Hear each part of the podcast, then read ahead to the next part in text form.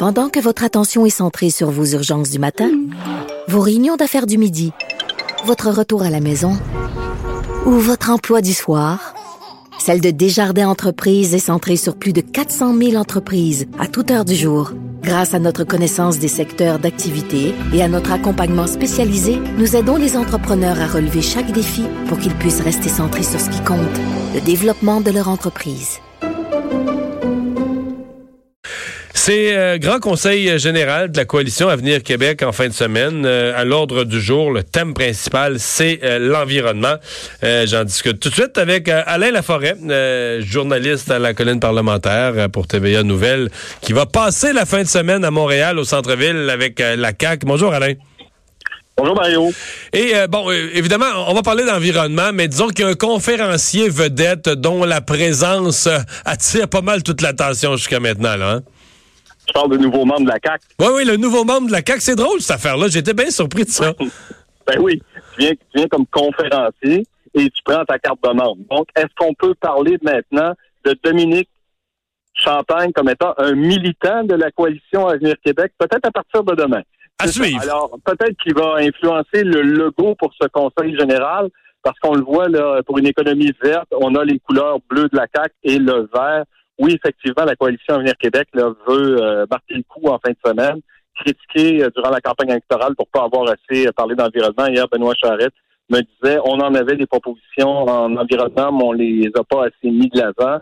Rappelons-nous que l'ancienne ministre de l'Environnement, Marie-Chantal Chassé, avait dit que l'environnement, c'est l'angle mort de la coalition Avenir Québec.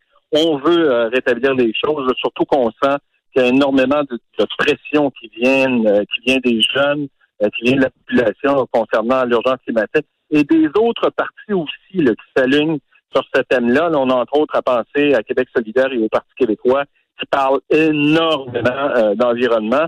D'ailleurs, Mario, au cours des dernières minutes, on a appris que des jeunes qui vont se pointer, qu'on s'y attendait, là, euh, la coalition Avenir Québec est au pouvoir, qui vont venir, entre autres, manifester et demander au premier ministre de les entendre pour un futur de Montréal, devoir environnemental collectif la planète s'invite à l'université. Ils veulent une rencontre à midi demain avec François Legault et ils disent qu'ils vont passer la fin de semaine devant l'endroit où se tient euh, le Conseil général pour se faire entendre et faire leurs revendications vers où euh, la coalition euh, Venir Québec devrait aller. Hier, à TVA Nouvelle, le ministre Benoît Charette nous a dit que l'objectif au terme de la fin de semaine, c'était de déposer le plan environnemental qui va amener en 2030 à la réduction des gaz à effet de serre. Il y a un objectif 37,5. Déjà, on sait que François Legault, lui, pour sauver la planète, ce qu'il veut, c'est vendre de l'électricité aux Ontariens, principalement aux Américains. Il y a un important contrat qui va rapporter 10 milliards de dollars euh, en cours actuellement et qui est sur le point de se conclure et de se terminer avec le Massachusetts. Puis on est en train d'ouvrir euh, des canaux très sérieux avec euh, l'État de New York, justement pour vendre de l'électricité. Si jamais il y a des surplus, tiens on a réanimé, ressuscité le projet Grande Baleine. En le premier ministre en a parlé, c'est pas pour demain, mais on pourrait harnacher la rivière Grande Baleine. C'est un projet d'Hydro-Québec qui date des années 80 qu'on avait enterré en 1994. Mais si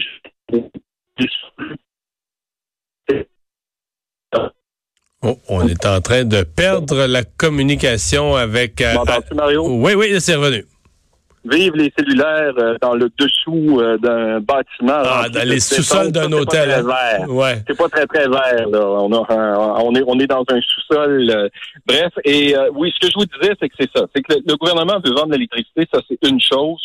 ce qu'on a appris également, c'est que dans son discours de clôture qu'il va faire dimanche, il veut entre autres faire en sorte que toutes les nouvelles constructions, ça va se faire avec de l'énergie propre. On sait que beaucoup de bâtiments du gouvernement du Québec euh, qui sont chauffés actuellement au mazout. Ça, on veut éliminer ça. La construction verte, il va tabler là-dessus.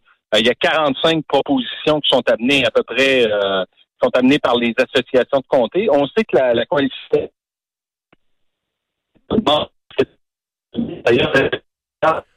Bon, on a encore euh, perdu la, communication avec Alain. Euh, je pense qu'on a, quand même bien compris, Alain. Je sais pas si Alain m'entend, mais je le remercie. Mais on a bien compris le, le résumé du conseil. Je vous dis tout de suite, Alain parle des 45 résolutions. Je vous dis une des choses qui va être à surveiller. Puis je sais que Jonathan Trudeau en a parlé dans son émission euh, ce midi, dans Trudeau le midi. comment vont réagir les, les militants, c'est-à-dire que on, on, connaît pas vraiment. La CAQ est maintenant au pouvoir. La CAQ a euh, quelque chose comme, euh, on dit, 1000 personnes qui vont être là. Est-ce qu'ils sont plus environnementalistes qu'on pourrait penser puis que le gouvernement? Est-ce qu'ils le sont moins? Est-ce qu'ils sont, est-ce qu'ils vont dire Dominique Champagne nous tombe sur les nerfs? Ou ils vont dire Dominique Champagne, on est content de l'avoir là? Donc, ça va être intéressant de voir comment les militants, parce que c'est beaucoup de monde, là, 1000 personnes. C'est pas comme un caucus ou un conseil des ministres à 25, là. Euh, des centaines et des centaines de personnes. Ils viennent de toutes les régions. C'est plus, c'est plus difficile à gérer. Euh, on peut vous faire entendre d'ailleurs euh, le, ministre de l'Environnement, Alain référait là, au ministre de l'Environnement, qui va être un joueur important de cette fin de semaine. On a un extrait ce midi, le ministre de l'Environnement, en début d'après-midi, s'est adressé euh, à, Antoine Robitaille, il a parlé à l'émission d'Antoine Robitaille là-haut sur la colline, parlé de son de son plan pour l'environnement, a parlé aussi de comment parce que il y a le parti puis il y a le gouvernement.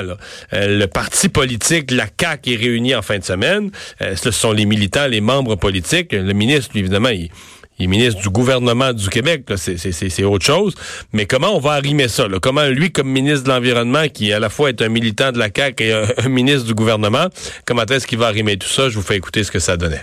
Nous, on a un objectif bien, bien précis au cours de la fin de semaine, c'est que dimanche, le premier ministre aura l'occasion de présenter ses visions, les visions du gouvernement euh, pour ce qui est du développement de notre plan en matière de protection de l'environnement.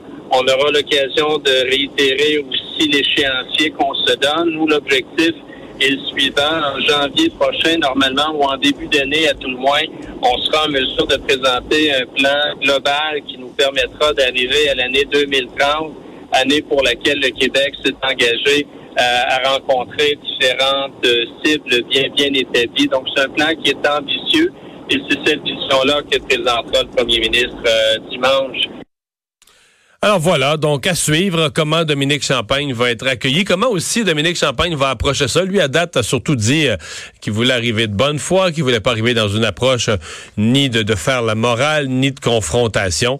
Donc, c'est certainement un, moment intéressant, un moment charnière aussi pour la CAQ. Et est-ce qu'il est, est-ce qu'il est possible pour la CAQ de devenir un parti qui sera pas systématiquement critiqué en matière d'environnement. Moi, je pense je suis bien sceptique. Moi, j'ai l'impression que peu importe ce que la CAQ va faire, c'est déjà des, les partis d'opposition. Lundi matin, là, les partis d'opposition, les groupes environnementaux, tout le monde va dire qu'ils sont déçus puis que c'est pas assez.